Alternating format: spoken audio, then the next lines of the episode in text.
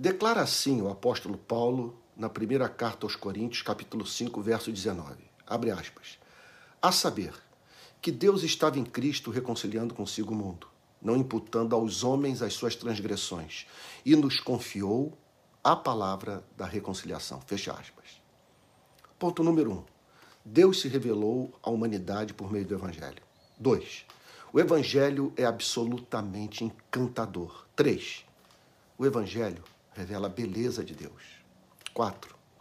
O Evangelho manifesta o ardente amor de Deus pelos seres humanos. Quinto, o Evangelho é essencial para que os seres humanos alcancem a remissão de pecados. Sexto ponto, o Evangelho está sob a custódia da igreja. Sétimo, cabe à igreja proclamar o Evangelho, ensinar o Evangelho, encarnar o Evangelho e preservar o conteúdo do Evangelho. Oitavo ponto. Sempre que o evangelho sofrer acréscimos ou subtrações, a igreja tem o dever de protestar. Nono, pastores, teólogos e líderes evangélicos levaram milhões de membros de todas as denominações a crer que o atual presidente da República incorpora com seu comportamento e ideias os valores do evangelho. Décimo ponto.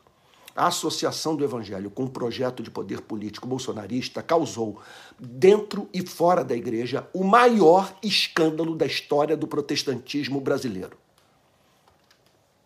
Décimo primeiro ponto.